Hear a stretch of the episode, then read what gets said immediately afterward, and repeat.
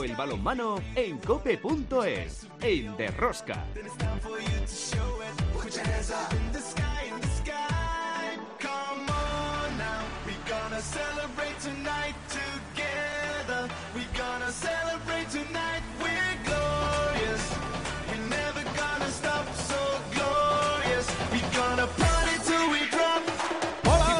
Estamos aquí otra semana más con todos vosotros. ¿Qué tal estáis todos, amantes del balonmano, seguidores de Rosca? En la Liga Sobal, a falta de tres jornadas para terminar, todo sigue igual por arriba y por abajo. Ya sabemos que Cisne y Villaranda han descendido matemáticamente. El balonmano Torrelavega es equipo de la Liga Sobal para la próxima temporada, la temporada que viene, y ahora nos falta saber quién le va a acompañar en el ascenso. Esta semana regresa la Champions League con los cuartos de final ida Mescot Brech Fútbol Club Barcelona el miércoles a las 8 menos cuarto.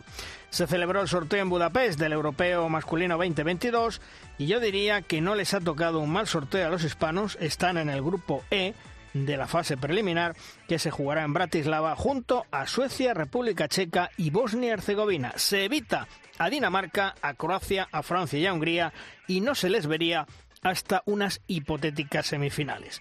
En División de Honor Femenina, Alveravera se ha proclamado campeón de liga a falta de dos jornadas para terminar y logra su séptima liga en nueve años, se dice pronto. El resto de equipos siguen luchando por las plazas europeas y por no descender. En competiciones europeas, el Rincón Fertilidad Málaga se ha proclamado campeón de la European Cup ante el Locomotiva Zagreb. Perdía en Zagreb 31-28, sufriendo mucho y de qué manera hizo valer la renta de cuatro goles que llevaba del partido de ida. Es el primer título europeo de su historia para las malacitanas. Como veis, otra semana más tenemos muchas cosas que contaros. Os recomiendo no os perdáis ni un solo minuto del programa. El balomano a tope con la cope. En el control de sonido Teresa Fernández Almagro, en la producción del programa Belén Díaz de Arce al frente de toda esta maravillosa y generosa familia apasionada del mundo del balonmano, Luis Malvar.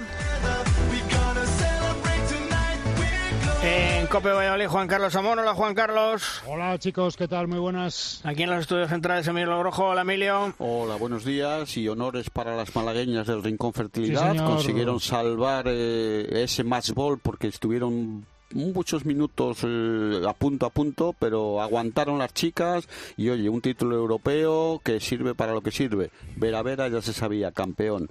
Perdemos dos unidades ya en la Liga Sobal, como has dicho Luis, Cisne y Villa de Aranda, y nos faltan dos donde hay un lío que hay media docena para dos plazas y tres, tres jornadas solo. O sea que esto está con todo el pescado ahí crudito, crudito. Pues nosotros, como siempre, nos vamos con nuestra primera tertulia para hacer el análisis de la jornada. Si quieres conocer toda la actualidad del mundo del balonmano, descárgate de Rosca en cope.es.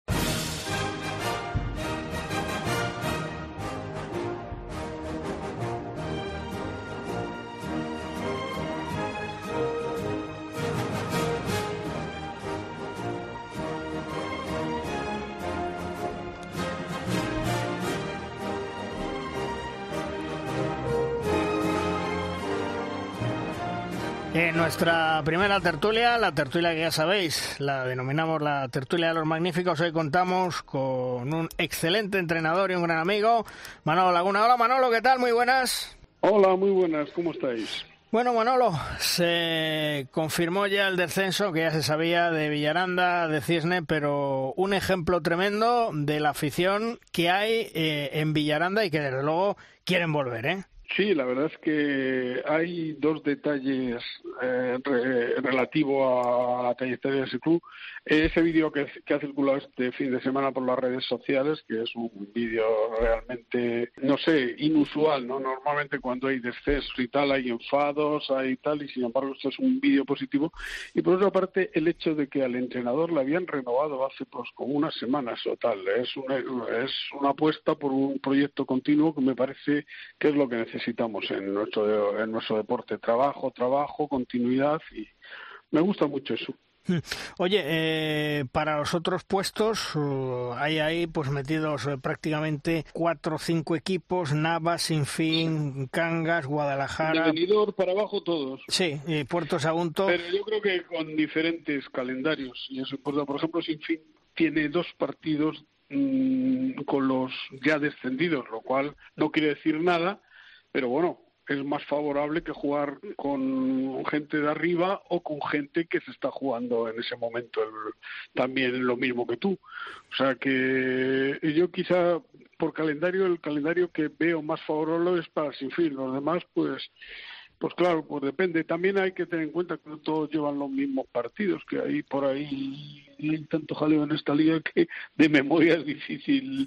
Eso, pero Guadalajara tiene un partido menos, me parece, en fin, dos partidos menos, en fin, hay eh, es son circunstancias, todavía por puntos están esos cinco equipos que se van a jugar dos plazas, pero creo que las circunstancias no son igual para los cinco.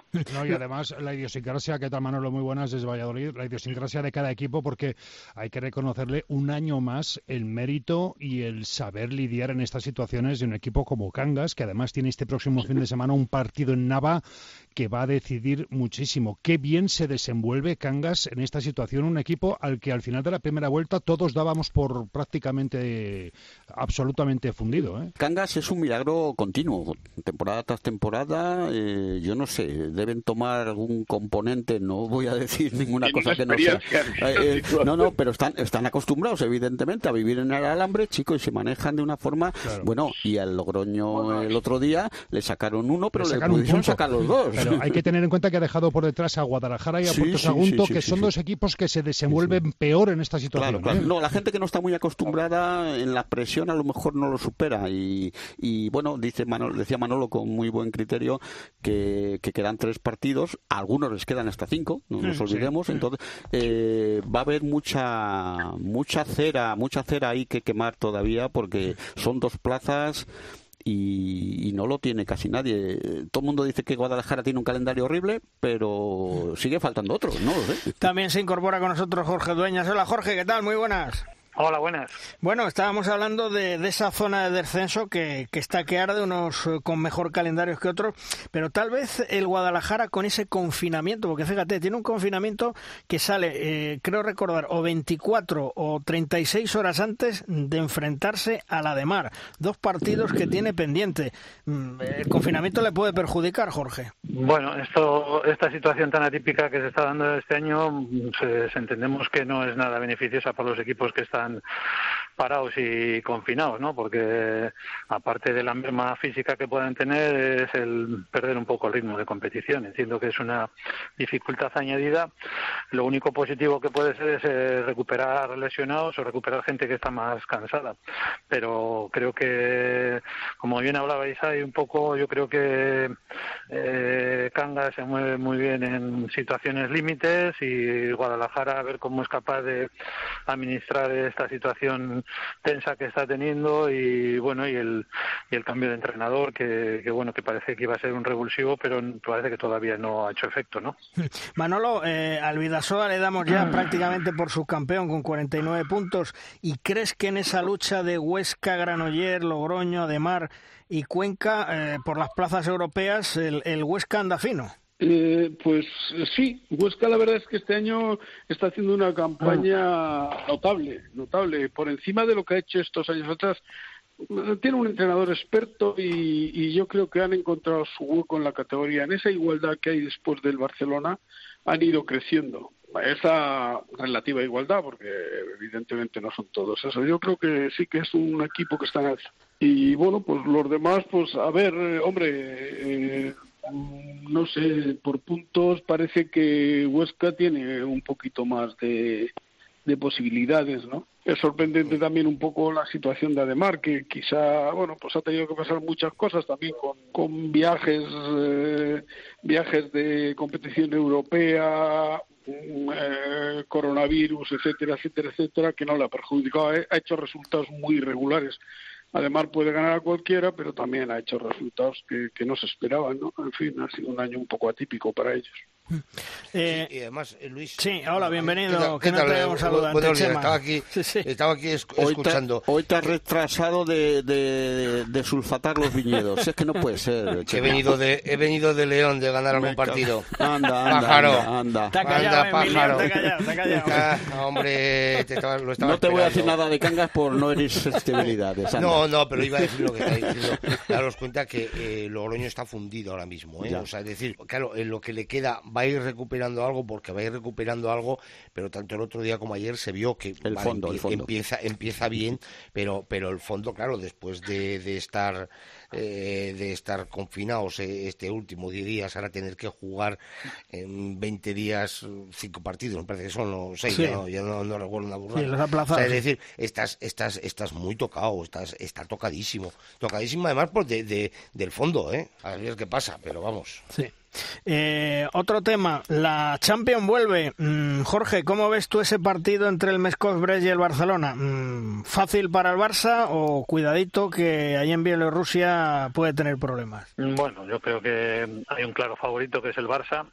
Lógicamente, eh, equipo que está en esa fase no es porque esté regalado, ¿no? Es un, es un muy buen equipo el, el pero en circunstancias normales yo creo que el Barça se clasificará. Además, creo que lo bueno que ha demostrado el Barça durante ya muchos años es que todos los partidos se los toma muy en serio, no, no especula en nada y entiendo que, que tiene que ser claro favorito para, para pasar esta eliminatoria.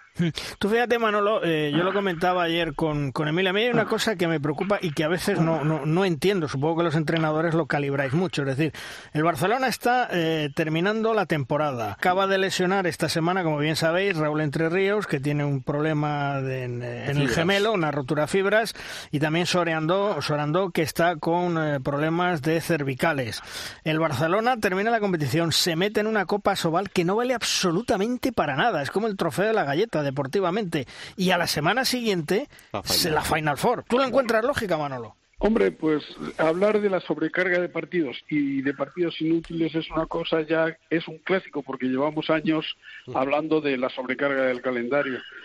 De todas formas, yo confío en el Barcelona. Bueno, lo de Raúl, si una rotura muscular eh, depende del grado que sea y lo que puedan recuperarle. Eh, para lo único que yo creo que sí que es imprescindible es para la Final Four, no tanto lo de Sorendo, que ya es un jugador que no tiene tanto peso en el equipo y tiene una sustitución más o menos posible sin, sin muchos problemas pero lo de Raúl pues eh, sí que sería importante. Y para los partidos anteriores yo pienso que lo mismo que Jorge que lo del Mesco este pues eh, lo, lo, normalmente lo de superar. Y lo de la, esta Sobal pues ni lo comentamos para qué no, si eso, eso Manolo, soy, Emilio, eso ya lo hemos, lo hemos hablado, de que un torneo que ha perdido su leitmotiv, que era clasificar a un equipo para una competición europea, este año se han empeñado en hacerlo, yo creo que Asobal tiene más problemas que organizar el torneo Asobal,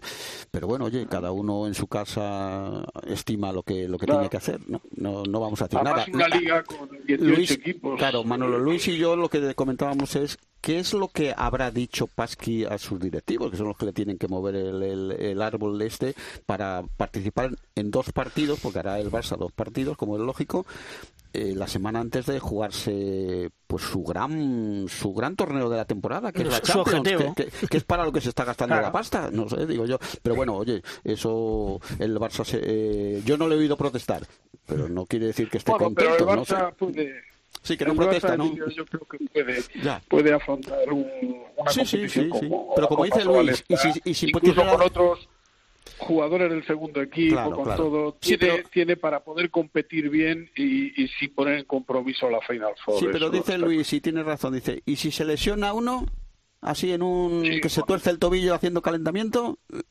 sí, es un riesgo es un riesgo. es algo añadido que además para algo que no te en principio no te sirve para el no sé el honor y la salvaguarda de Asobal porque sus problemas son otros no no es hacer o no hacer eh, la Copa Asobal creo pero es, que, es, que además Emilio eh, has, dicho has pronunciado una palabra que es absolutamente eh, trascendental en todo esto y es que has dicho que el Barça no ha protestado. Es que el, Barça bueno no sé que no sé que no sé si ha protestado, no lo he es, Es, que el Barça, el pobre, no ha perdido el derecho a protestar, ha perdido el derecho a quejarse, porque, claro, todo el mundo va a decir, pero ¿cómo es posible que se quejen con la plantilla que tiene, donde en una competición donde no va a tener rival, donde eh, prácticamente no va a tener desgaste? Los golpes de uno de Cangas duelen igual que los golpes de uno de Rey de y, pisar la pista, la pista se la pisas igual con el pie derecho y el pie izquierdo y te puedes torcer, ¿eh? ¿eh? Exactamente. Entonces, es, es, es, yo ahí sí que comprendo a Pasqui, es decir, es que no nos habéis dejado ni el derecho al pataleo. y, en esta ocasión tendrían toda, toda la razón si dicen, ¿por qué me ponéis de repente una hora más de juego o dos horas más de juego una semana antes justo de la, de la Final Four de la Liga de Campeones? Porque había que meterla con calzador, porque ahí en Santander me imagino que quieren sacar el rédito económico para paliar un poco las deudas y en fin, estamos en lo de siempre. No, y que están encorsetados, Luis, porque luego acaba la, acaba la liga y, y, empieza el periodo de la selección nacional que tiene unos Juegos Olímpicos, no nos olvidemos. Yo ahora, te pregunto, Emilio, si tú eres patrocinador de la Copa de Sobal, ¿te interesa un torneo donde no va a haber público a lo mejor? Pues no. Mm, bueno, pues pero, eso, pero eso en vez de preguntármelo a mí, pregúntaselo a pues la Sobal, que, son los que los que han montado esta cosa. bueno, más temas que tenemos pendientes. Jorge, eh, no llegamos a hablar porque no tuvimos oportunidad. Sorteo de los Juegos Olímpicos. En el grupo B, España, Rusia, Hungría, Suecia, Francia y tu conjunto Brasil. ¿Cómo lo ves? ¿Susto o muerte? Lo veo, pues lo veo pues que va a ser una guerra fratricida para meterse entre los cuatro mejores equipos. Mm, bueno, pienso que el otro grupo también es fuerte, pero pero no, no creo que tenga la igualdad o el equilibrio que tiene el grupo donde nos ha tocado España y Brasil, ¿no? Pero bueno, eh, yo ahora mismo no estoy tocando madera para que no tengamos jugadoras lesionadas, para que pueda contar con todas las jugadoras que he podido contar en las últimas actividades, porque nos queda un mes frenético de competición con finales de liga, Champions y demás, y tenemos muchas jugadoras comprometidas. Y, y, bueno, a ver si podemos llegar con todas y que, y que ya podamos hacer una buena preparación, ¿no? Luego, pues bueno, pues eh, en principio es muy complicado. Tenemos a, equipos potentísimos eh, como Rusia, Francia en el grupo, más luego los demás también son potentes, ¿no? Porque lo han demostrado. España es su campeona del mundo, Hungría también con muchísimo potencial y Suecia ya ha demostrado también en los partidos con España que está a un altísimo nivel. Entonces, bueno, creo que, que la igualdad va a ser manifiesta y, y a ver en qué circunstancias llegamos todos los equipos porque es un poco atípico lo que lo que está pasando este año y sobre todo lo que les comentaba de, del tema de, final de liga, a ver cómo llegan para la preparación de que, empezaremos a mediados de junio. Eh, eh, Manolo, eh, otro tema, el sorteo del europeo masculino 2022 en Hungría, Eslovaquia. Yo desde el principio, no sé cómo tú lo verás, dije que ha sido un buen sorteo para España, España en el grupo E, con Suecia, República Checa, Bosnia. Nos dejamos fuera, en caso de semifinales, a Dinamarca Ojo Hungría, que está haciendo un equipazo, Croacia y Francia, ¿eh? Yo pienso como tú, yo creo que el sorteo, yo cuando lo vi me pareció, dije, mira, eh, igual que en la Olimpiada no hemos tenido mucha suerte, en esto sí que me parece un sorteo que, hombre, es que un europeo siempre es muy difícil, ¿no? Pero pero dentro de lo que de lo que hay pues bastante potable por decirlo de alguna forma. Un campeonato de Europa donde no hay ningún rival de esos continentales que se podrían llamar fáciles eh, eh visto los otros grupos el nuestro con suecos bosnios y ¿Y quiénes eran los otros? Eh, checos. Los checos, exacto. Pues yo creo que es bastante asumible. y, sobre todo lo que tú dices de que te quitas de encima porque van por el otro lado de, digamos del cuadrante eh, equipos de mucha solvencia.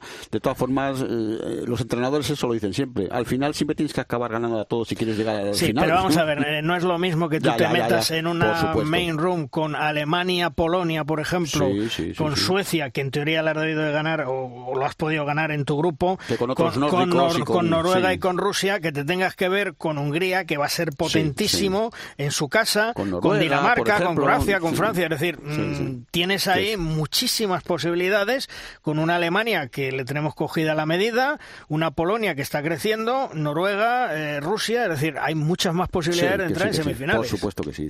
Viendo lo que había y lo que los grupos que se han conformado, el de España es asumible, como poco.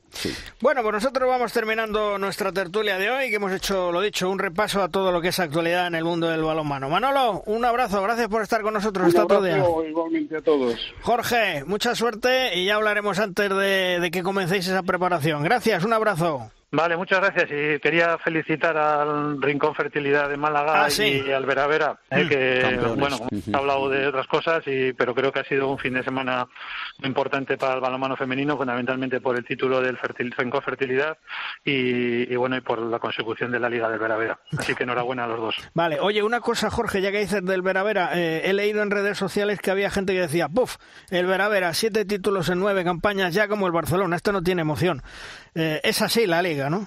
Bueno, yo creo que no es tanta la diferencia como ocurre en el masculino. Entiendo que en femenino hay equipos que están muy cercanos y, y, bueno, yo creo que en, la liga sí que tiene la ventaja de tener una plantilla más amplia a pesar de que ha tenido lesionadas, pero, pero creo que la regularidad eh, la lleva demostrando los últimos años y, y bueno, mm, sí que hay equipos cerca como Rocasa, Guardés, Málaga, pero bueno, pues ellas han demostrado este año que han sido más regulares y han estado mejor, ¿no? A ver lo que pasa también en la Copa, que será también una Copa abierta. Pues enhorabuena al Rincón Fertilidad Málaga, enhorabuena también al Veravera por esos campeonatos que han ganado. Jorge, un abrazo fuerte, cuídate hasta otro día. Un abrazo, hasta la próxima.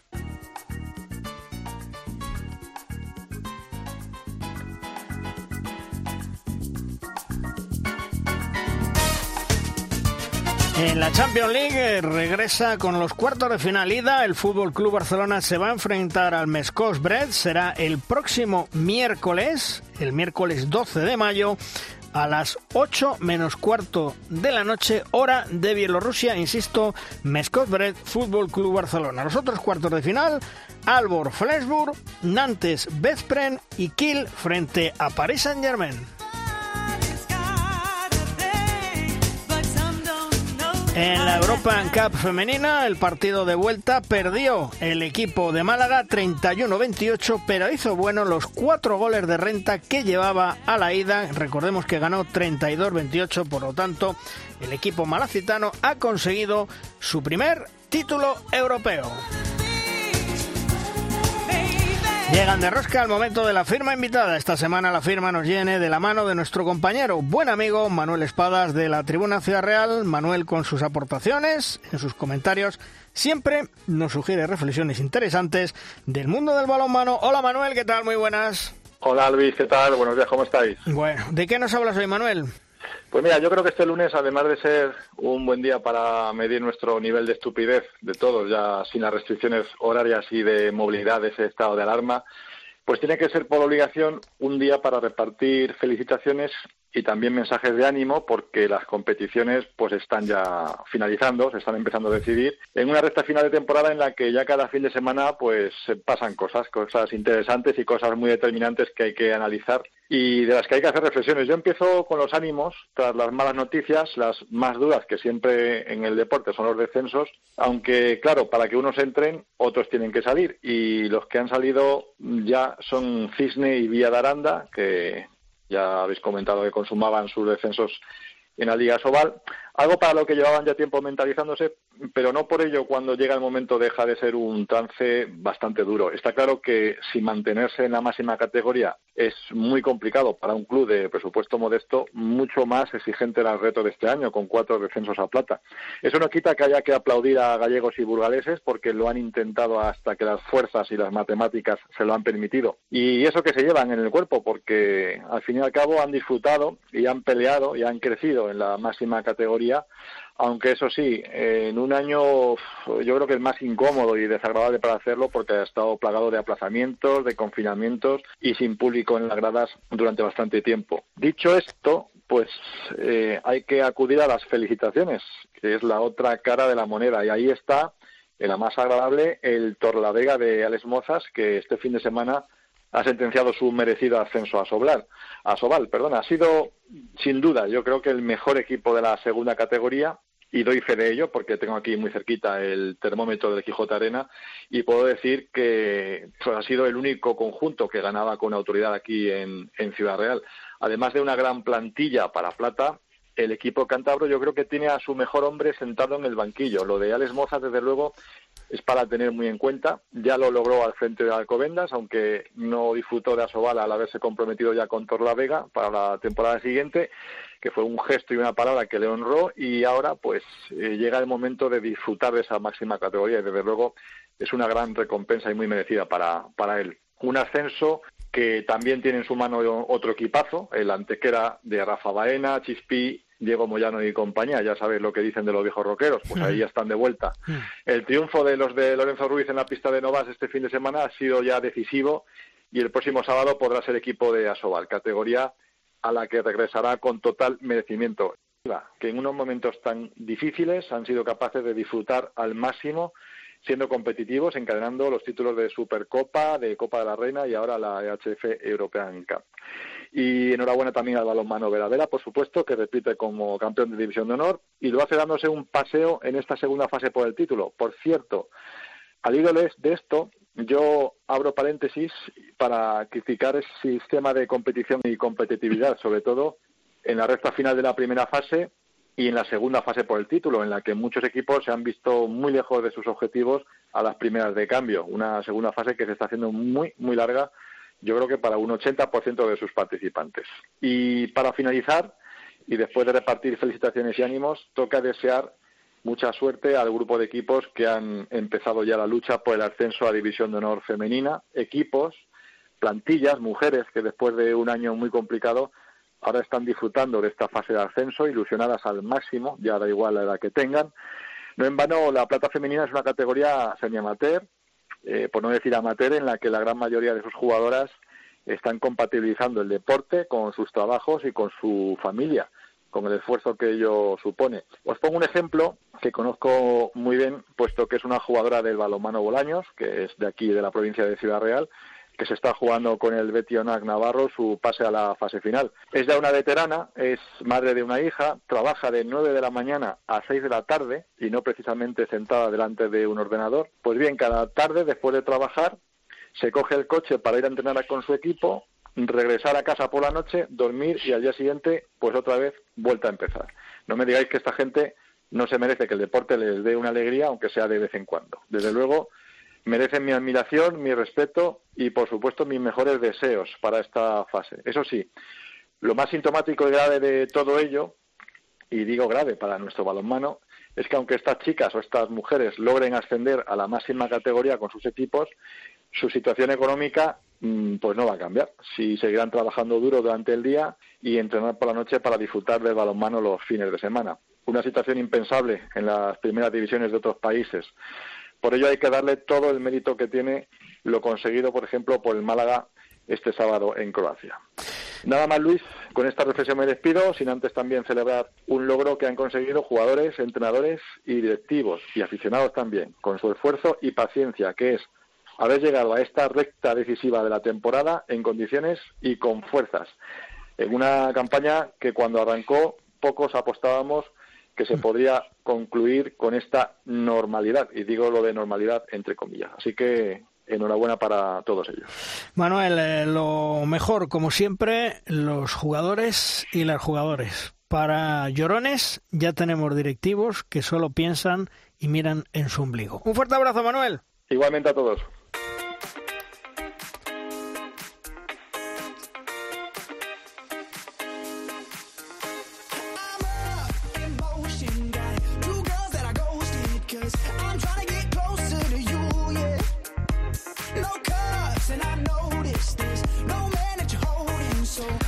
Nuestro gran Ramón Gallego, histórico en el mundo del arbitraje y que a fecha de hoy es el mandamás del arbitraje en la Federación Internacional de Balonmano con la Comisión de Árbitros, va a vivir sus octavos Juegos Olímpicos en Tokio.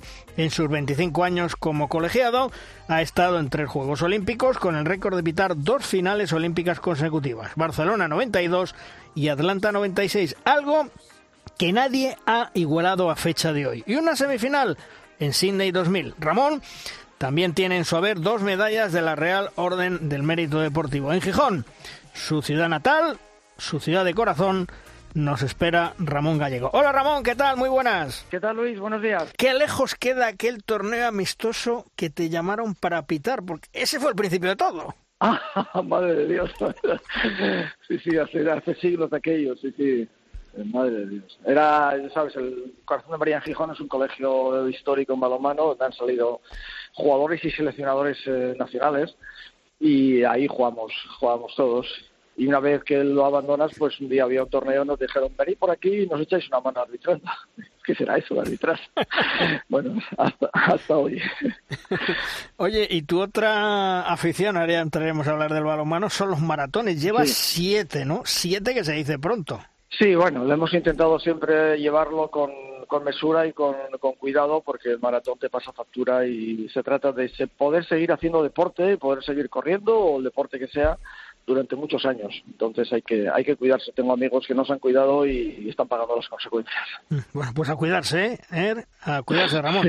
Bueno, eh, ir a unos Juegos Olímpicos es lo más importante para un deportista, ¿verdad? Y repetir ya no te digo nada. Desde mi punto de vista, sí. Quizá, quizá podríamos discutir la excepción de los futbolistas, porque bueno, tienen sus mundiales absolutos y los futbolistas, sabes que no van a, van a los Juegos Olímpicos con sub-23, me parece, más, bueno, dos mayores de 23 años, con lo cual, digamos, no van con la selección absoluta, entonces entiendo que para ellos un mundial sea más importante, ¿no? Pero yo creo que para el resto de deportistas y no deportistas, no hay nada como unos Juegos Olímpicos, absolutamente nada, seguro. Eh, ¿El deporte te ha devuelto lo que tú le has dado durante todos estos años, que ha sido mucho, mucho sacrificio, mucho ponerte al día? Sí, seguro, con toda seguridad. Fíjate lo que acabas de decir, eh, estar en ocho Juegos Olímpicos, eso no hay dinero que te lo pague. Es decir, cuando te llames Bill Gates, eh, no puedes comprar una acreditación oficial que te diga que eres miembro de la familia olímpica, incluyendo periodistas, por supuesto. ¿Eh? No, no, eh, me lo ha devuelto con creces. No me quejo absolutamente de nada. mucha gente diría, hombre, si hubieras escogido el fútbol, tendrías un montón de pasta hoy. dije, no necesito. La, el dinero no te, hace, te feliz ni te, ni te, ni te llena lo que, lo, que, lo que tú quieres. O sea que sí, de sobra, seguro que sí. Ramón, amigo, soy Emilio Gorgojo, buenos días. Pues yo, dudo, yo, dudo, yo dudo que el balonmano te haya devuelto todo porque el Pedro Lamas y tú habéis sido unos monstruos del 40 por 20, fuera también, porque oye, también hay que tener entidad fuera, ¿no? Pero, oye, eh, yo te veo, una foto, estás como un pincel y ya, ya, la primera comunión no la haces, Ramón. Pero, pero joder, lo que dice Luis, siete, ocho maratones, oye, puedes estarte en forma sin necesidad de pegar los maratones son los de 42 kilómetros, no, madre mía, Ramón, te vas a calar, déjalo. No, pero eso fue, Era una cuenta pendiente, porque cuando éramos árbitros empezábamos a entrenar un poquito, no como hoy, que entrenan a un nivel mucho más profesional, pues siempre tuve esa ilusión y entonces tuve que esperar un montón de, a dejar de arbitrar para poder correr uno y luego, bueno, te entró un poquito ahí en la sangre y también es un poquito de motivación, ¿eh? como todo, hay que tener motivación en la vida, ¿eh? No, no, no, si tú, tú, la, tú la tienes, desde luego. Oye, y te recordaba, Luis, una cosa que casi se olvida uno, cuando te llamaron para arbitrar un torneo allí en el colegio y tal, y dices, pero ¿de qué me estás hablando? Si eso es el siglo XIX más o menos. te lo digo yo, que soy del XVIII. O sea, que tampoco... Vamos a ir. Oye, pero me alegro mucho. Oye, eh, una pregunta que te quería hacer. Luego te quiero hacer otra, pero esta es más fácil. Los árbitros en los Juegos Olímpicos, por lo que tú sabes, dentro de la IHF, estarán bien protegidos, irán con sus vacunaciones como los deportistas. O sea, en eso no vamos a tener ningún riesgo, ¿no? Otra cosa es lo de que no haya público y esas cosas, ¿no? No, lo que ha aconsejado el Comité Olímpico Internacional, el COI, a toda la familia olímpica, es decir, no solo a los deportistas, a toda la familia olímpica es que todo el mundo vaya vacunado en función de la, de la decisión la tienen que tomar, por supuesto, los, los diferentes países, evidentemente, pero todo el que tenga una acreditación oficial, todo el que viaje oficialmente, debería, debería ir vacunado, debería ir, es lo que se dice, y yo creo que sí, que así será. ¿eh?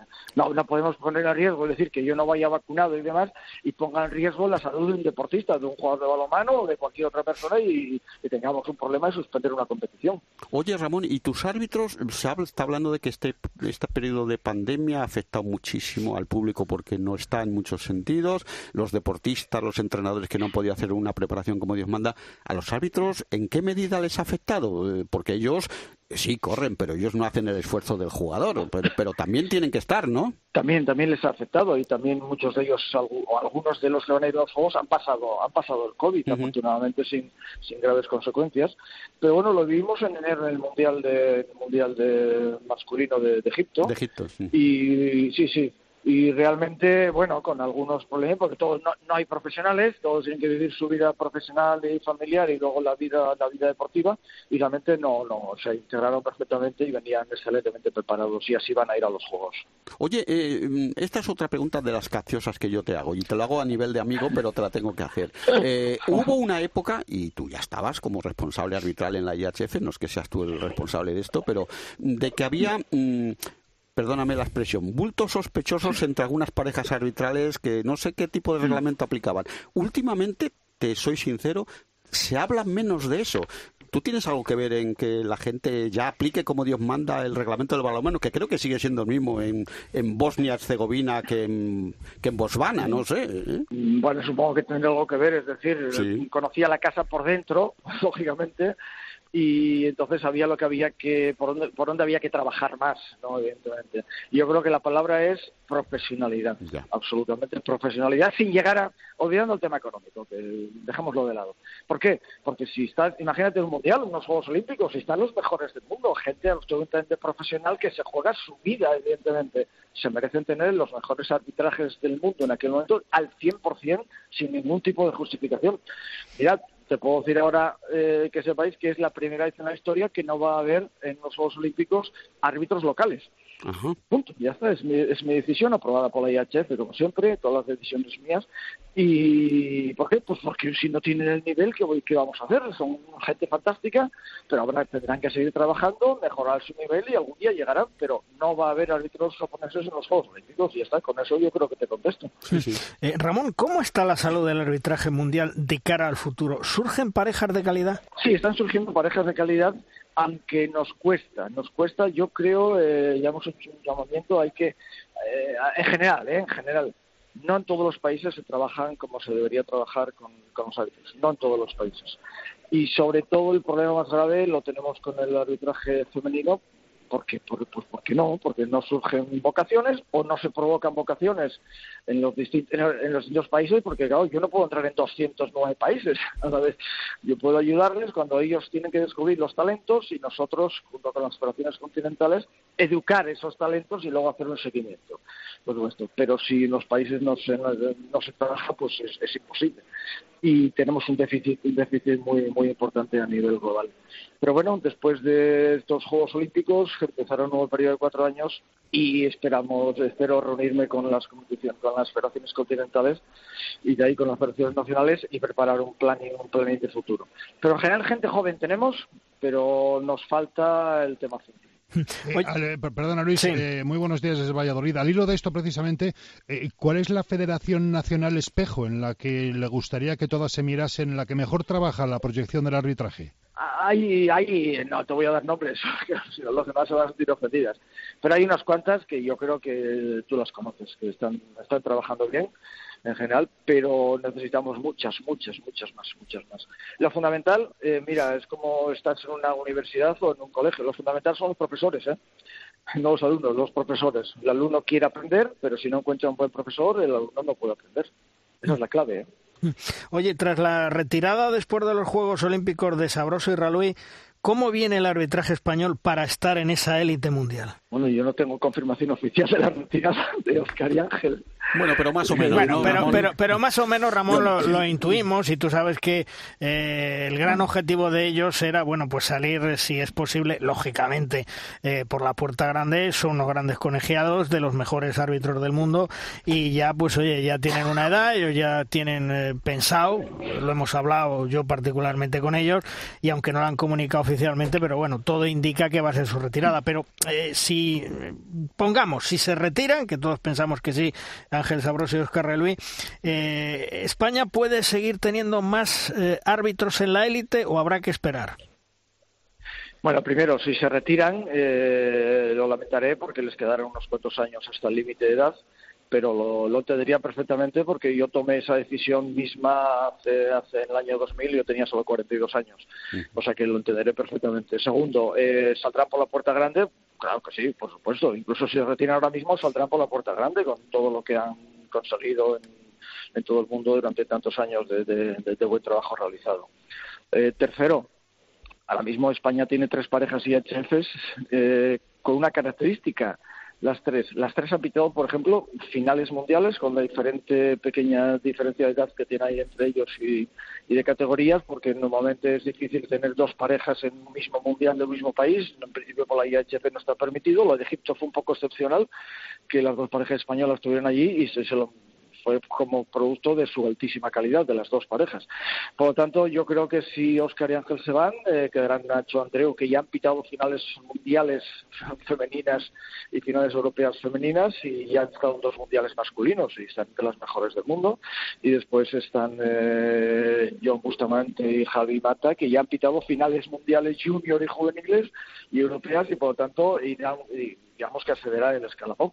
Y a partir de ahí, pues eh, España tendrá que decidir, trabajar y seguir, buscar gente joven, y yo te digo, gente joven con talento y gente y profesores que les eduquen.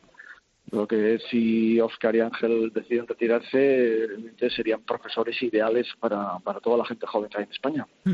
Ramón, como jefe máximo del arbitraje mundial, ¿se sufren muchas presiones y más críticas? Bueno, siempre hay situaciones eh, difíciles y especiales, porque siempre hay gente que piensa que, que se merece tener un árbitro, eh, un árbitro del mundial, unos árbitros en un mundial, sin pensar que luego lo que, sin pensar si tienen calidad o demás y tal. Pero bueno, eso está cortado de raíz desde que yo entré y, no se permite en absoluto. Y mejor que nadie coja un teléfono, descuelgue un teléfono para llamarme y hablarme de arbitraje. Mejor que no. De todo, de Alguien que lo intentó y se corrió la voz y nunca más volverá a pasar. De todos modos, eh, eh, tu experiencia yo creo que te ha servido mucho por tener unas buenas relaciones tanto por jugadores como con, entrenadores. Eso te, te, ha valido mucho. Claro, claro. Evidentemente yo recojo los frutos ahora en esta posición difícil mía de, digamos, mi buena relación durante tantos años arbitrando con aquellos jugadores que hoy en día muchos de ellos son entrenadores o presidentes de federaciones o directores técnicos, etcétera, etcétera, y que saben pues cómo soy y cómo pienso.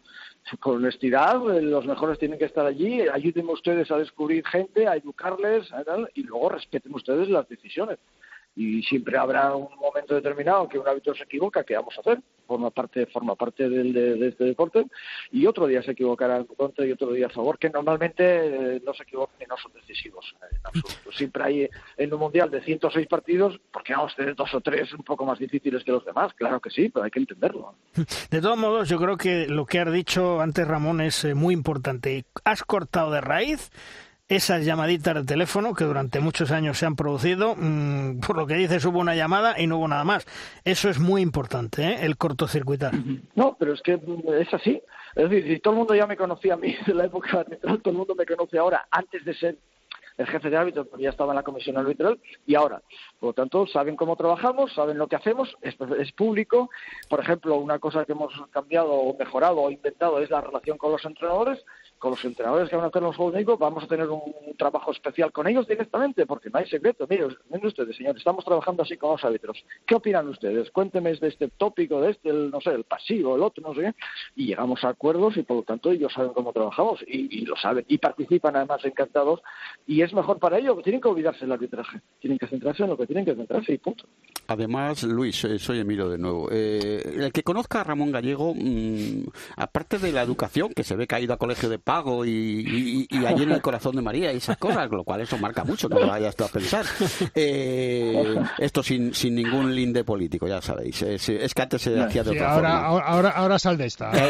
pero, si, si, él fue, si él fue a eso, si yo fui a los agustinos, o sea que ya estamos todos vendidos. pero lo que yo te quería decir, Ramón, que conociéndote, tú eres un hombre que que, bueno, por educación y sobre todo porque no levantas una palabra más alta que otra. Es difícil llevarte a la contraria. Yo sí que te la llevo porque hay una cosa que a mí ya sabes que me repatea, eh, que es mi famoso 7 contra 6, ya sabes. Entonces, dame información IHF porque eh, va a haber ese congreso técnico antes de los juegos donde nos quiten eso que a ti te gusta y que a mí no me gusta nada. No, no, no, no. A ver, antes de los juegos no se cambia nada, absolutamente nada. Bueno, ¿cuándo lo van a hacer? El próximo, no, no, el próximo cambio de reglamento será en 2022, cuando toca, 2022. Y ahora hay la comisión de, hay una comisión de, de, de nuevas reglas, ahí existe, siempre ha existido. Yo la coordino con expertos de lo en los que hay entrenadores, en los que hay tal, y te puedo decir que en los últimos dos años ya hemos trabajado con los entrenadores. Por ejemplo, el año pasado en todos los campeonatos continentales nos reunimos con los entrenadores europeos, asiáticos, explicándoles situaciones, lo que queríamos cambiar, lo que no, que opinaban que no. El acuerdo es un 99% de lo que vendrá, es decir, lo que estamos testando y te puedo adelantar que no va a haber ningún cambio en la regla 7 contra 6, pero sobre todo porque ellos entienden que las estadísticas, las estadísticas, los datos ¿eh? del último mundial, de los dos últimos mundiales, por ejemplo, están ahí, el 7 contra 6 se ha usado en el 3,8, creo que era el 3,8% de los ataques, es decir, desde el mundial más o menos, más o menos, ¿eh? 10.000 ataques, 10.000 ataques en 380 se ha usado el 7 contra 6, eh, la media de goles es de 0,8 por partido a puerta vacía, que no gustan cuando hay muchos. A mí no me gustan cuando hay muchos, pero si hay alguno, a mí, bueno, no me importa mucho. Pero si hay 0,8 goles por partido a puerta vacía, tampoco es una exageración. Lo que pasa es que solo nos fijamos en que un partido hubo 7 o 8 goles, bueno, por las razones que fueran.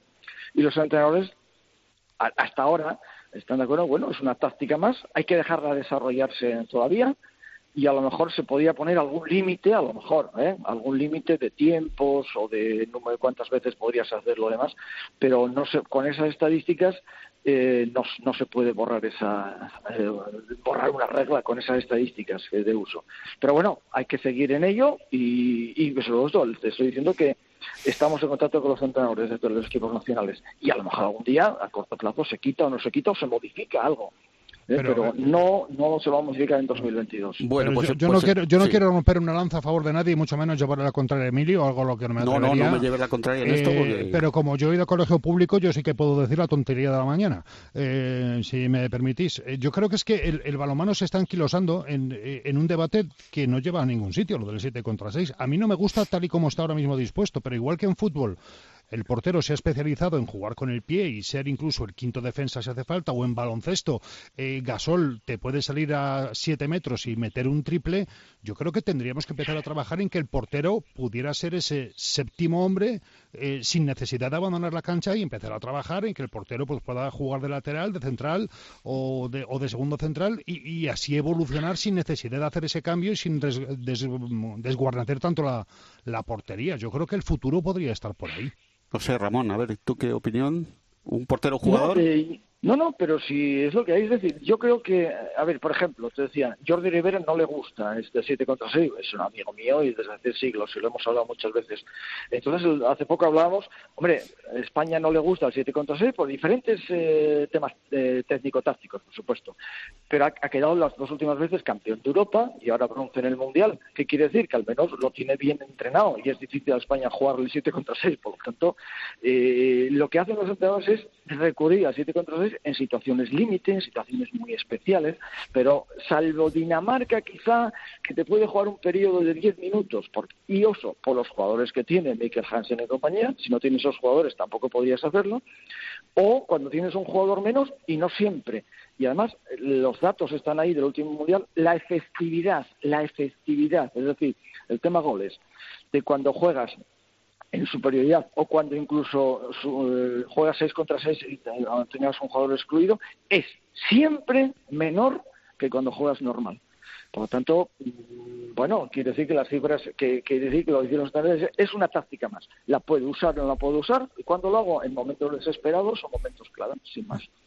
Ramón, para ir terminando, eh, ¿cómo van a ser estos Juegos Olímpicos? Ya sabemos que muy diferentes, eh, pero creo que tú ya has vivido hace unos pocos meses las posibles restricciones que vamos a vivir en Tokio. Sí, las he vivido yo con las mismas, prácticamente las mismas, las hemos vivido en el Mundial y lo que pasa es que unos juegos son más simples, las situaciones son más complicadas, porque no son solo deportes, son muchos deportes, el, el tema del transporte, el, que si la comida, que si la vida olímpica, que si no sé qué.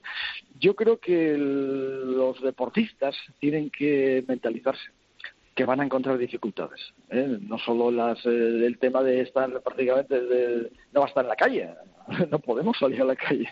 Bueno, pues no podemos salir a la calle, estamos viviendo 24 horas el, el balomano o los juegos. No, no puedes ir a visitar otros deportes, a ver otros deportes, pues no los verás por televisión. Eh, ¿Te cansas de estar aquí? mira, mira el, Yo creo que siempre en los Juegos Olímpicos, y lo he dicho muchas veces, a árbitro vale para árbitros y vale para deportistas. El que mejor se adapta para superar las dificultades y los problemas que te aparecen, va a ser el que gane, va a ser el que está en el podio.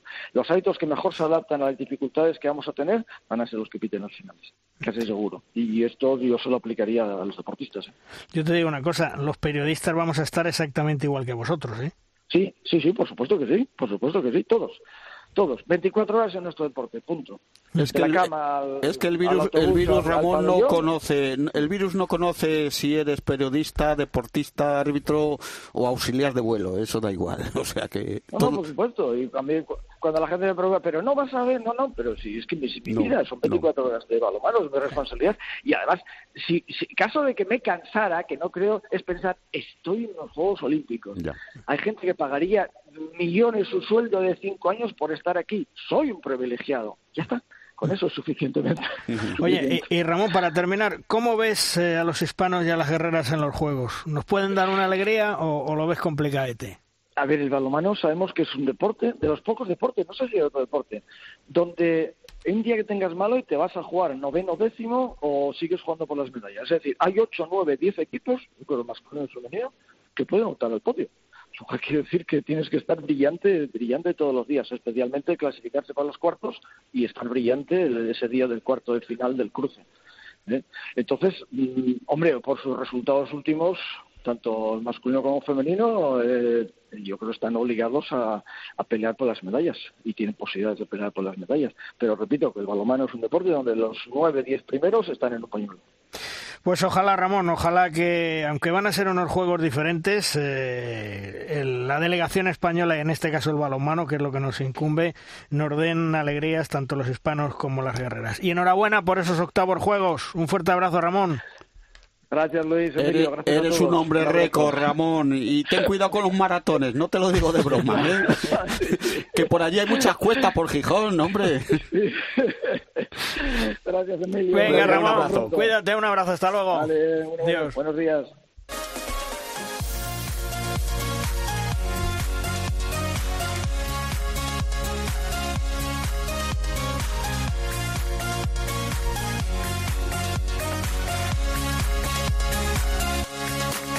El balonmano Guadalajara desde el pasado 15 de abril tiene nuevo entrenador para la recta final de la Liga Sobal e intentar lograr la permanencia. Rodrigo Reñones releva en el banquillo al carreño a Mariano Ortega.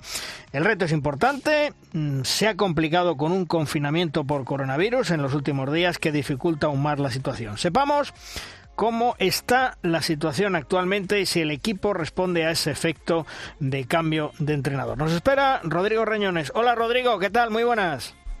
Hola, ¿qué tal? Muy buenas. Bueno, ¿cómo estáis llevando el confinamiento? Me imagino que, que, entrenos en casa y, lo que se puede hacer, ¿no, Rodrigo? Sí, realmente no es una situación agradable, sobre todo para los que nos gusta el trabajo de, pista y evidentemente pues hay que hay que salvarlo pues de la mejor manera posible. Evidentemente los jugadores tienen su trabajo físico a realizar en casa, que obviamente no es lo mismo que realizarlo en la pista, pero por lo menos les, les mantiene con cierto tono físico.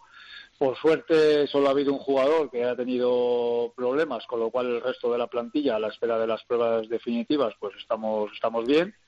Y eso facilita mucho las cosas a la hora de volver, pero evidentemente pues es todo muy aburrido y bueno, eh, esperando a que pase para volver a la pista. Sí, porque me imagino que esta cuarentena te rompe todos los planes que tú podías tener para reactivar al equipo y si no recuerdo mal, eh, salir de la cuarentena y en 48 horas enfrente el Ademar de León.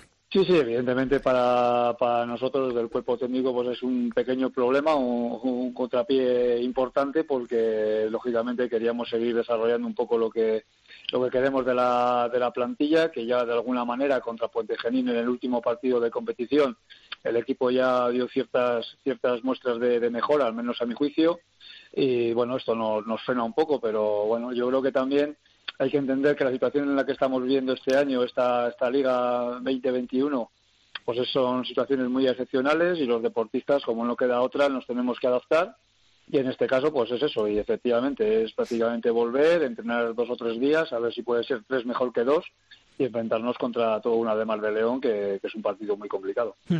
¿Has dado ya con la tecla para que el equipo reaccione eh, a pesar de los pocos días que llevas? ¿Lo has encontrado? Bueno, yo creo que el equipo ha hecho una relativamente buena temporada, ha habido partidos eh, de muy buen nivel. Lo que sucede que sí que es verdad que en la parte final de muchos de los partidos aparecían ciertos errores que de alguna manera condenaban a que los resultados no fueran todo lo bueno que probablemente deberían haber sido.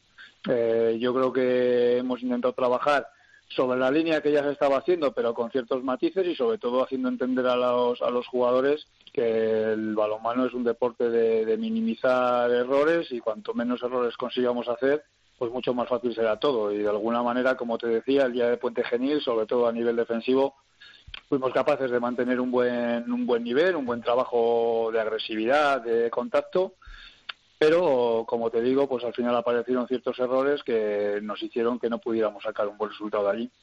Hola Rodrigo, buenos días. Soy Emilio Borgojo. Oye, eh, tú estabas en un proyecto como era Sin Fin, bastante estable, se está demostrando bastante estable. Eh, te fuiste con una de las selecciones nacionales de, de, base.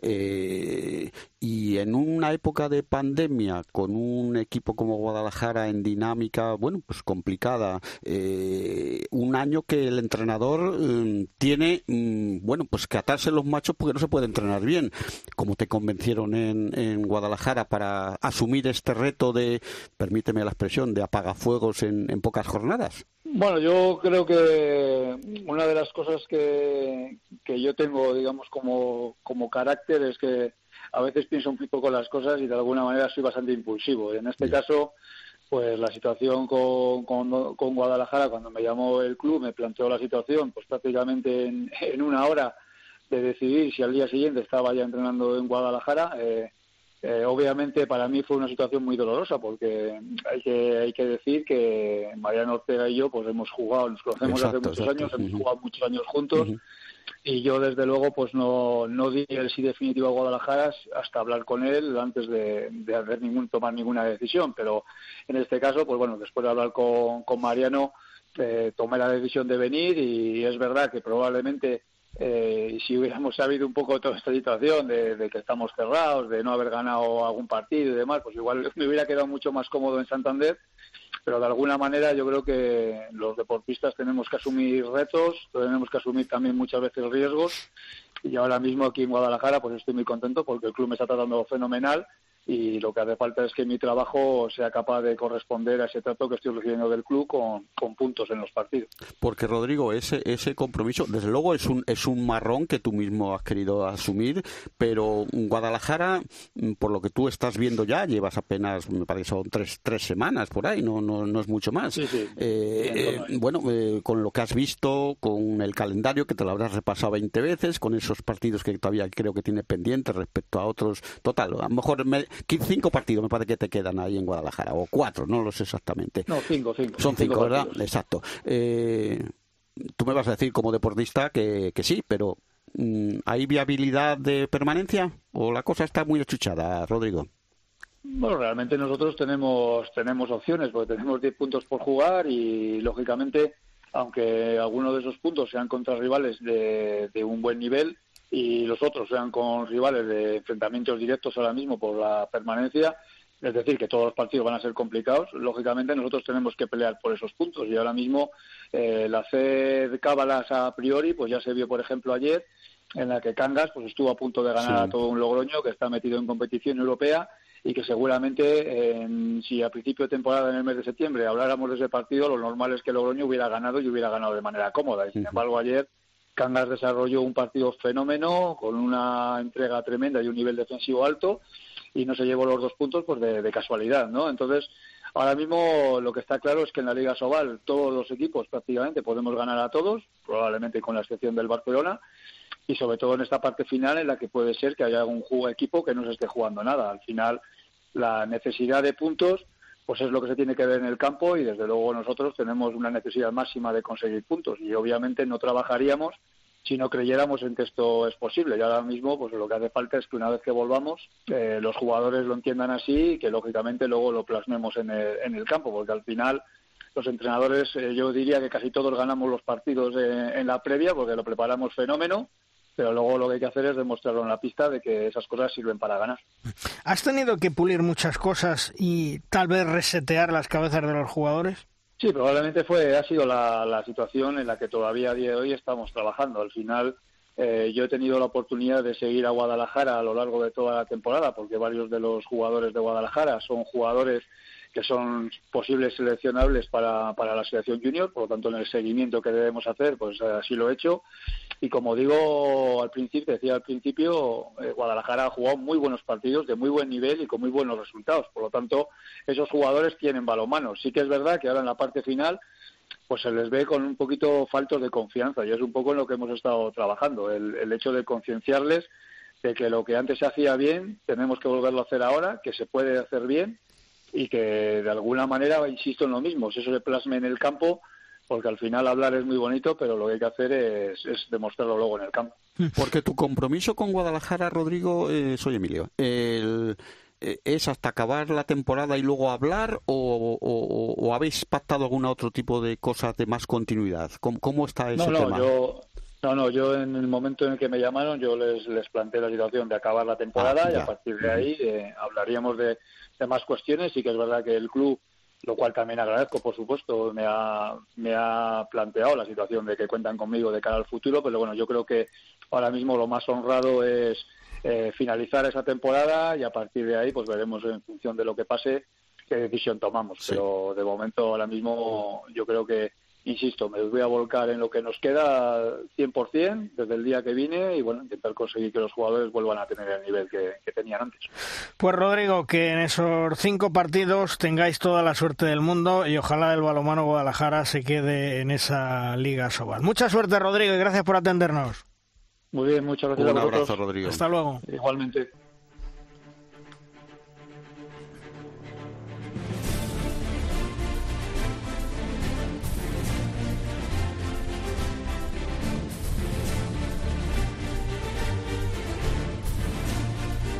Llega en de rosca nuestro tiempo de debate.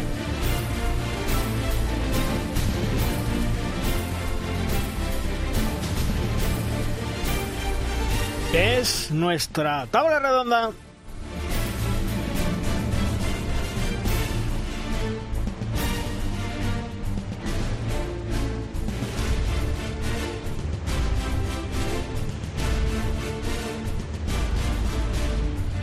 Una tabla redonda en la cual hoy contamos con Vicente Soler, director de Deporte 100%. Hola Vicente, ¿qué tal? Muy buenas. Muy buenas, Luis. Hola a todos. Y también con el maestro Ángel Sandoval. Hola, Ángel. Muy buenas. Hola, buenos días a todos.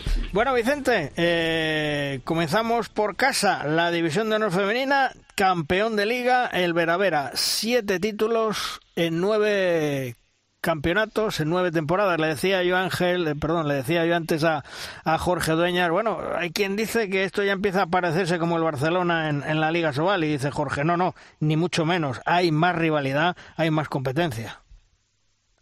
Sí, yo creo que no tiene nada que ver con, con la Liga Sobal. La superioridad del Vera Vera es manifiesta, pero no es tan bestia como la del como la del Barça en la Liga masculina.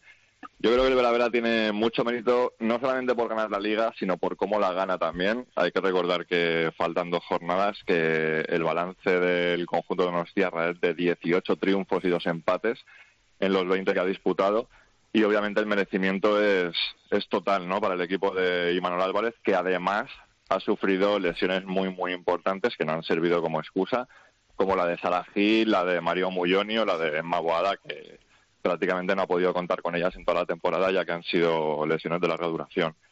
Así que 20 títulos ya para el Vera Vera que obviamente ha, cogido el relevo de, de Lichaco y ya es el segundo equipo, creo, con más títulos de la historia del balonmano de mujeres en España, después del, Valencia de Sagunto de Cristina Mayo. Ángel, eh, el Veravera campeón, otro año más. Eh, hay que animarle un empujoncín más para que el año que viene en la Champions dé un pasito más.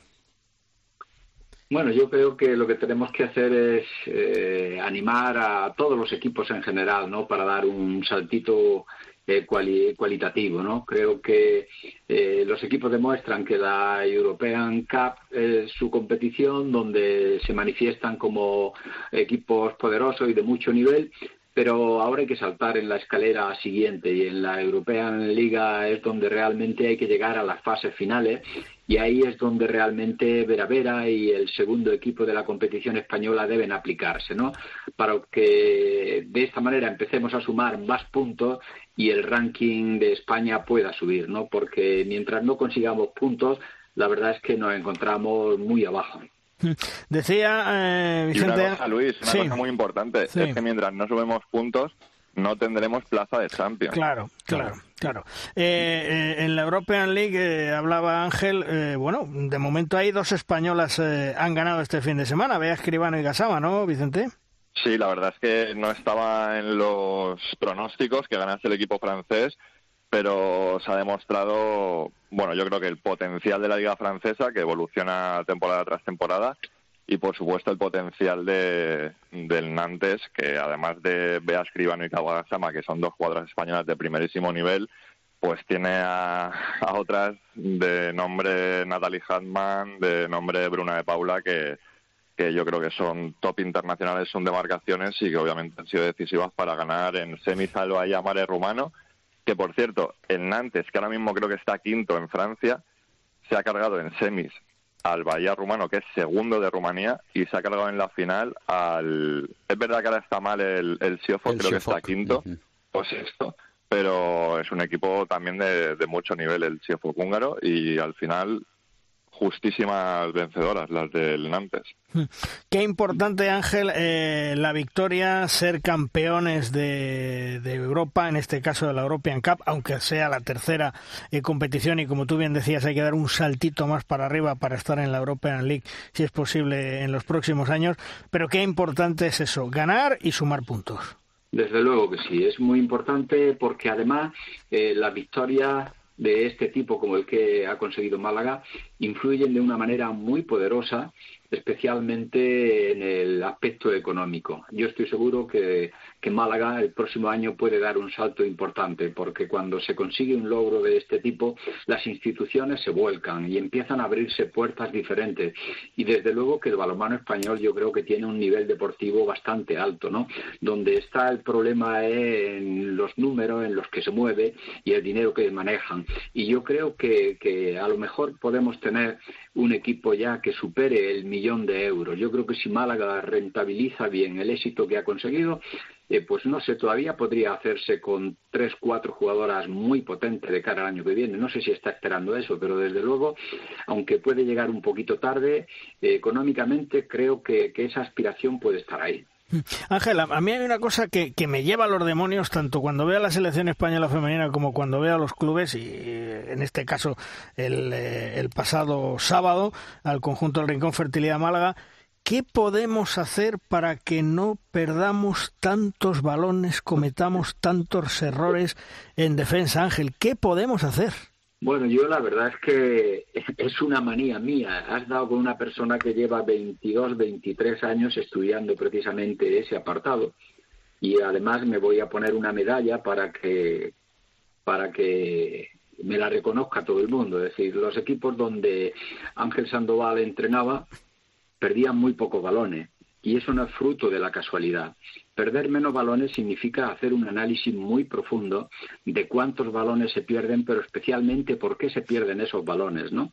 Y en la Liga Española, donde yo tengo trabajo de muchísimos años, estamos promediando últimamente 17,7, 17,8 pérdida de balón por partido, y eso es realmente una exageración.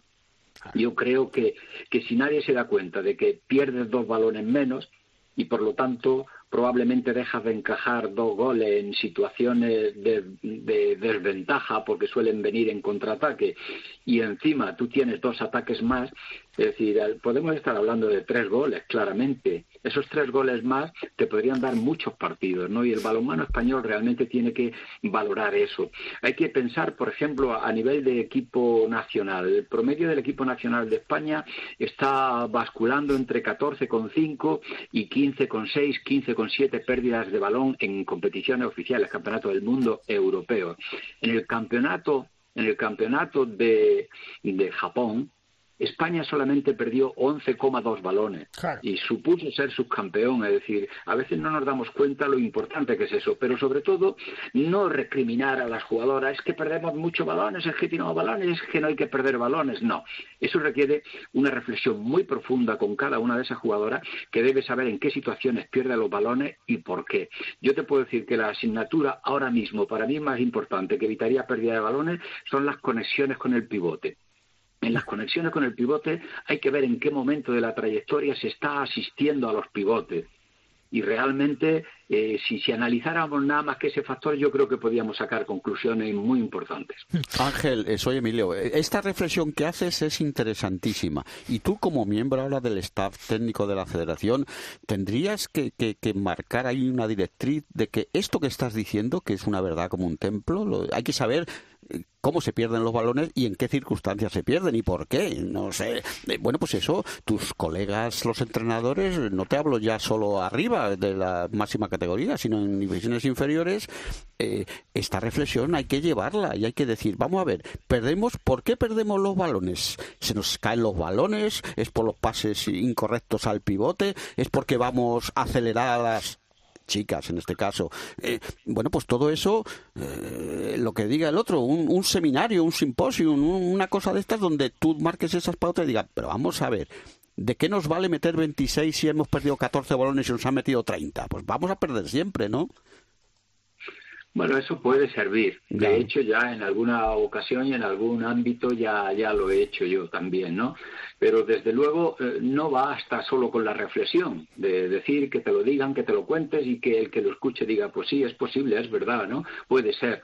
Es decir, lo único que vale es el trabajo y tienes que creer eso y tienes que ponerlo y meterlo en la prioridad de aspectos de tu juego. A lo mejor eh, hay que priorizar menos el dominar tantos procedimientos tácticos y a insistir un poquito más en el aspecto táctico individual del momento de pase o, del tipo de pase que debo aplicar en cada momento.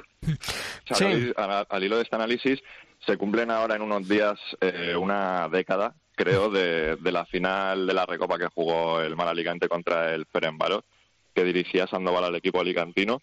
Y recuerdo perfectamente una entrevista después de, de la final o, después de las semifinales y Sandoval me dijo en relación a esto que el equipo tenía que perder menos de 12 balones por partido. Sí o sí, ese era el éxito. Está claro, es fundamental lo que ha explicado Ángel y, que lo que le decía antes, a mí se me llevan los demonios porque vas ganando de, de, de, de cuatro y al final pierdes un balón y ya vas ganando de tres, es decir, en vez de ir ganando de cinco. Bueno, es que eso es fundamental y eso lo hemos vivido el pasado sábado una vez más con el Rincón Fertilidad Málaga, que podía irse de seis, se quedaba de cuatro, volvía otra vez, bueno, en fin. Por cierto, me cuentan mis pajaritos. Ah, bien, pajaritos que el pasado viernes en Valladolid se celebró una rueda de prensa conjunta de cuatro equipos de Asobal de Castilla y León en la que intervinieron sus respectivos presidentes para informar de la situación económica que atraviesan. Allí estaban Emilio Martín, presidente del Villaranda, Julián Mateo, presidente del Nava, Cayetano Franco, presidente de la de Mar de León y Mario Arram, presidente del Atlético Valladolid. Una aclaración importante. Los clubes de Asobal, que no se lo olvide a nadie, han jugado y juegan la liga que ellos han querido disputar con 34 jornadas. Y si no, os remito a la polémica que se montó de la temporada pasada. En esa rueda de prensa explicaron que las ayudas de la Junta Castilla-León se perdieron hace dos años, que es una situación de agonía y necesidad, piden ayudas para sufragar las pérdidas, dicen que han tenido que reducir los presupuestos de esta misma temporada un 20 y un 30%, que la Junta Castilla-León les hizo una propuesta a los clubes de élite para acceder como escaparate publicitario, es decir, una contraprestación, un intercambio, reclaman atención a la Junta de Castilla-León, reclaman, según ellos, lo que es justo, reclaman volver a gozar de las ayudas o la participación económica en los clubes de élite, es una necesidad y una inversión para la Junta de Castilla y León, dicen que lamentablemente les encerraron las gradas, ¿y qué van a hacer? Siguen teniendo los mismos gastos, canon, árbitros, nóminas de jugadores. El canon son los de Asobal, ¿eh? que se lo podían reducir, más los que genera la pandemia y menos ingresos. En definitiva, dicen que alguien les tiene que ayudar, señores. Alguien les tiene que ayudar tal y como estamos. La viabilidad a medio plazo, según ellos, está comprometida, están pidiendo créditos para pagar y se está condicionando la temporada que viene. Bueno, pues bien, insisto con todo respeto, con lo que he dicho otros días. ¿Cómo pueden tener presuntamente tanta cara o tienen vergüenza, que no tienen vergüenza, pidiendo dinero en estos momentos a las entidades públicas cuando la gente está en las colas del hambre, buscando comida en los contenedores de los supermercados, cientos de miles de personas en los ERTES, millones de españoles en el paro, y estos solo piensan en salvar su culo. Por cierto, Dos de ellos en esa rueda de prensa, Mario Arranz y Cayetano Franco, os recuerdo que pertenecen a la comisión delegada de Asobal. Para empezar, hacen una rueda de prensa para hablar ellos cuatro de sus problemas, pero no una rueda de prensa de todos los clubes de Asobal, que me imagino tendrán los mismos problemas, más o menos que ellos, que es lo lógico. Bien, pues en vez de hacer esa rueda de prensa con todos los clubes de Asobal, hacen la suya demostrando una vez más que solo les importa lo suyo y qué hay de mi libro. Señores de Asobal, si no tienen dinero, no jueguen, pero no resten dinero en estos momentos a las instituciones públicas para ayudar y para dar de comer a la gente. Ahora eso es lo prioritario. Y aviso a navegantes, la próxima temporada va a ser muy difícil económicamente para los clubes de Asobal. Ya os lo adelanto. Los patrocinadores, las entidades públicas van a recortar las cantidades que aportan. Y yo me pregunto, ¿Qué proyecto de futuro tiene Asobal encima de la mesa? ¿Qué ha aportado ese nuevo secretario general, el compañero de pupitre de su amigo, el de las puertas giratorias? ¿Vivir del cuento? ¿De un contrato televisivo? ¿De algún patrocinador que otro y ya está? No nos engañemos, la Liga Sobal está más que devaluada. No interesa a casi nadie. Los medios de comunicación pasan olímpicamente de competición. No hay nada más que ver todos los días los periódicos, escuchar las radios, ver las televisiones. Pasan de ellos. Solo les interesa cuando juegan los hispanos y las guerreras. El resto, perdonadme la expresión, es morralla. Y vuelvo a decir otra vez, el balonmano en España se mantiene un poco por los medios de comunicación gracias a los que todavía tenemos pasión por este deporte y día a día luchamos y peleamos con nuestros jefes para dar información. El futuro del balonmano en los medios de comunicación lo veo muy negro. Mira, Luis, soy Emilio. Después de esta amplia reflexión, que yo la suscribo, evidentemente, yo cuando hablo contigo y con nuestros oyentes de, este tema, lo tengo muy claro. O sea, vamos a ver, en una época de pandemia, el número de damnificados es brutal, es millonario. Eh, yo no dudo de que los equipos de Asobal también estén inmersos en ese problema de, de, haber sufrido con la pandemia y estar sufriendo. Y a mí no me parece mal que eh, reclamen ayudas a instituciones. Faltaría más. Todo el mundo tiene derecho a, pedir lo que cree que le falta. Lo que pasa es que yo siempre digo la misma frase manida. Mm, pues ponte a la cola, majo que hay 30 entidades mm, mayores que ti, y lo que tú has dicho, y el que no tiene ni para comer, y el que no tiene ni trabajo. Pero eh, eh, hay, prioridades, ¿eh? ¿eh? Claro, hay que poner una prioridad. Y mira, Juan Carlos, que, que eso lo han hecho ahí en Castilla y León. vamos a ver, respetando el derecho a la reivindicación que, que tiene todo el mundo. Eh, las instituciones, sean regionales, provinciales o locales, no están para eso ahora mismo. No están, no, no, no lo están, ni contraprestación de imagen, ni intercambio económico, no están para eso. Están para otras cosas, como es para distribuir vacunas o para conseguir que la sanidad sea capaz de acaparar unas necesidades que la sociedad tiene ahora mismo. Segundo, es una rueda de prensa a la que nadie le encontró explicación antes y a la que nadie convención en cuanto a explicaciones después. Sobre todo cuando cuatro presidentes se reúnen en una ciudad, en un hotel, en un salón y los periodistas eh, somos sugeridos a atender a esa rueda de prensa a través de, YouTube. Tercero, se les llena la boca diciendo que el balonmano es de los pocos deportes que se pueden ver eh, gratis en este país. Eso es mentira. Eso es mentira porque en este país el que no tenga una conexión de datos pagada no ve el balonmano. Eh, y, y, eso es, vamos a ver, eso parece que está solapado por el hecho de que no, la aplicación es gratuita, pero la aplicación sin datos y sin pagar tu cuota de Internet no sirve para nada. O sea, la aplicación es de pago y punto. Pago indirecto, pero de pago. Y último, punto están reunidos Villa de Aranda, está reunido Nava, está reunido Ademar, está reunido Valladolid. ¿Dónde está el aula cultural? Claro. Claro. el aula cultural no necesita dinero, el aula cultural vive del aire, sus jugadoras bajan al río a, lavar la ropa como hacían antaño nuestras abuelas. Me pareció una absoluta discriminación con el aula cultural y si hubiera estado el Clevaleón en eh, esta situación de estar en división de honor, pues también con el Clevaleón. Yo creo que ahora mismo el camino es otro y si somos tan sumamente incapaces de no conseguir financiación privada eh, a través de nuestros propios recursos, lo mejor es que demos un paso a un lado y dejemos al que se escape. El gran problema es que llevamos unos años con, con este deporte en declive. No hemos conseguido absolutamente nada eh, ni nadie hacerlo atractivo.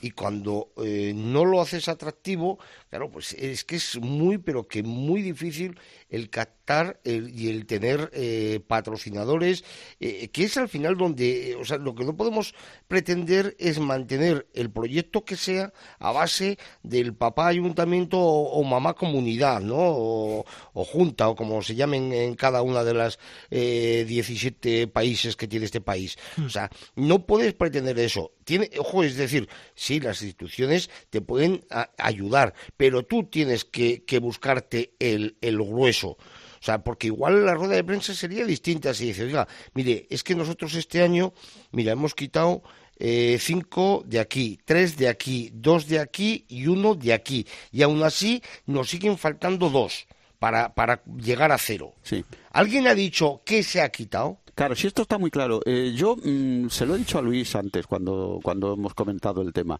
Eh, dice, bueno, mm, pedir, ¿por qué pueden pedir? No, pueden pedir, pero yo he hecho falta una petición, por ejemplo, la más básica, eh, que yo sepa, los clubes de Asobal, incluidos los de Castilla y León, pertenecen a Asobal, ¿no? Que es la patronal de los clubes, ellos mismos son sus propios jefes.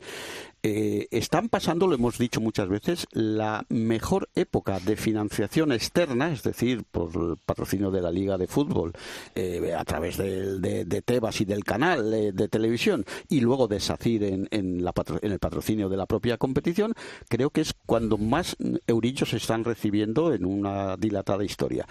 Yo no he visto que los clubes de Asoal se hayan dirigido a su patronal, que son ellos mismos, a decir, oye, si estamos tan mal, eh, hay que echar una mano, que debemos tener algún activo ahí, no, no todos serán deudas, digo yo. En este caso parece que no. yo eso no lo he visto. Tampoco he visto que Asobal eh, haya dado ninguna reflexión, y hay una nueva presidencia, ya no nuevas cosas, de cómo está su situación financiera. Eh, y bueno, es que el balonmano mm, sufre mucho pero quizás los que menos sufran, con perdón, son los de arriba. ¿Qué pensamos de los sufrimientos de los de abajo? Claro, eso le iba a decir, porque Vicente también tiene que, derecho a pedir el balonmano femenino, ¿no? Que lo estará pasando peor todavía. Hombre, eso seguro. Como derecho, todo el mundo tiene derecho a pedir. Yo siempre he sido de la opinión que, salvo excepciones a priori por norma general, eh, las instituciones públicas deben financiar solamente deporte de base. Lo base, claro. Pero bueno, está claro que hoy en día aquí en este país es imposible por muchos factores que no vienen al caso y obviamente el balonmano femenino va a estar siempre peor que el masculino. Y Ángel. que se quejen los equipos de ah, Asobal, que tendrán mucha razón, está claro, pero es que los equipos de Asobal probablemente triplican el presupuesto. no estoy hablando del Barça, ¿eh? Triplican el no balonmano o cuadriplican de todos los equipos. No solo el, no solo el balonmano, ¿eh? No, no, no, a, cualquier deporte, a cualquier deporte, al que quieras le pones le pones femenino, o sea, le pones el apellido de femenino, lo has jodido. Hablamos de balonmano, pero es trasvasable a cualquier otra modalidad. En tenis, las diferencias en tenis las firman todas las jugadoras de balonmano ahora mismo, ¿eh? Sí, sí, las diferencias del tenis las firman todas las jugadoras de balonmano. Ángel, o sea, que si nos ponemos a sacar excepciones raras, hay, hay para todo. Yo lo que digo simplemente es que es bastante raro que un jugador de Primera Nacional, que es la tercera categoría estatal, cobre más que una jugadora de élite. Tremendo. Y mediáticamente no vamos a debatir porque creo que hay hasta tesis sobre eso. Porque Ángel, eh, si hablamos de la élite del balonmano masculino, mm, del femenino, que vamos a hablar de la ayuda que necesita el deporte base, que es el futuro, ¿verdad Ángel? Pues la verdad es que el dinero hace falta por todas partes, ¿no? Y realmente en una situación tan compleja como la que se ha vivido en el último año y pico, ¿no? Creo que los equipos han tenido que hacer un esfuerzo tremendo. Yo, desde luego, eh, no me cansaré de decir, porque he sido conocedor de, de, cómo han tenido que actuar para velar por la seguridad de las jugadoras, para hacer que la competición siga adelante pero el esfuerzo que se ha hecho en las territoriales y el esfuerzo que se ha hecho con, con, un deporte de infantiles, de alevines, de cadetes, ha sido realmente generoso, ¿no? Lleno de, imaginación, intentando aguantar todo pero pese a eso, es decir, eh, hay un problema que todavía no se ha detectado y que, y que realmente va a tener unas consecuencias terroríficas. El número de licencias en los deportes de equipo va a caer, no, va a bajar, no, va a caer a la mitad.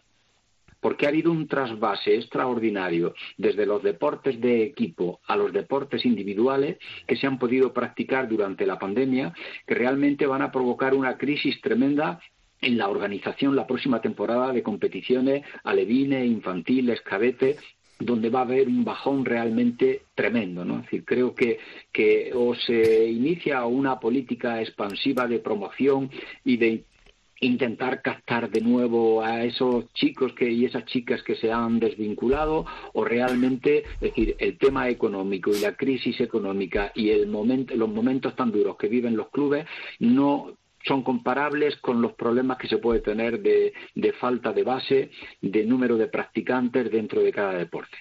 Ángel, eh, por cierto, ¿cómo van a quedar las plazas europeas para el año que viene? Bueno, pues para el año que viene pues tendremos lo que nos tiene asignado ya la EHF en competición, que son dos plazas para la nueva European League y otras dos plazas para la European Cup, más la adicional de que el equipo español sea el equipo campeón. Luego, si hay alguna invitación o hay alguna cosa más y demás, pues no lo sé si se contemplará. A lo mejor es más complicado o más difícil, siendo España ya el tener una plaza adicional con el tema de, la victoria de Málaga, ¿no? Yo creo que probablemente... Pero eso es oficial, Ángel. Eso es oficial. ¿Esa plaza extra es oficial?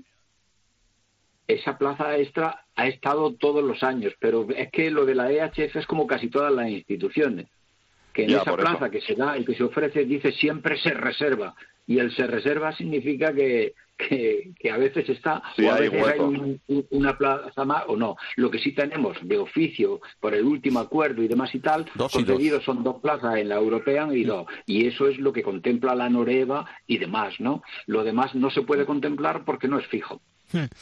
Eh, Ahora hay que esperar a dentro de dos semanas para ver quién es el campeón de la Copa porque eso condiciona una de las cuatro plazas. Es decir, los tres primeros en liga van a ir directos a competición continental, pero hay que esperar la plaza de la Copa, porque claro, si hay un equipo, por ejemplo, que va séptimo o octavo, en este caso Granollers, eh, Aula o Liverbank, que gana la, Copa, claro gana la Copa y gana la plaza europea.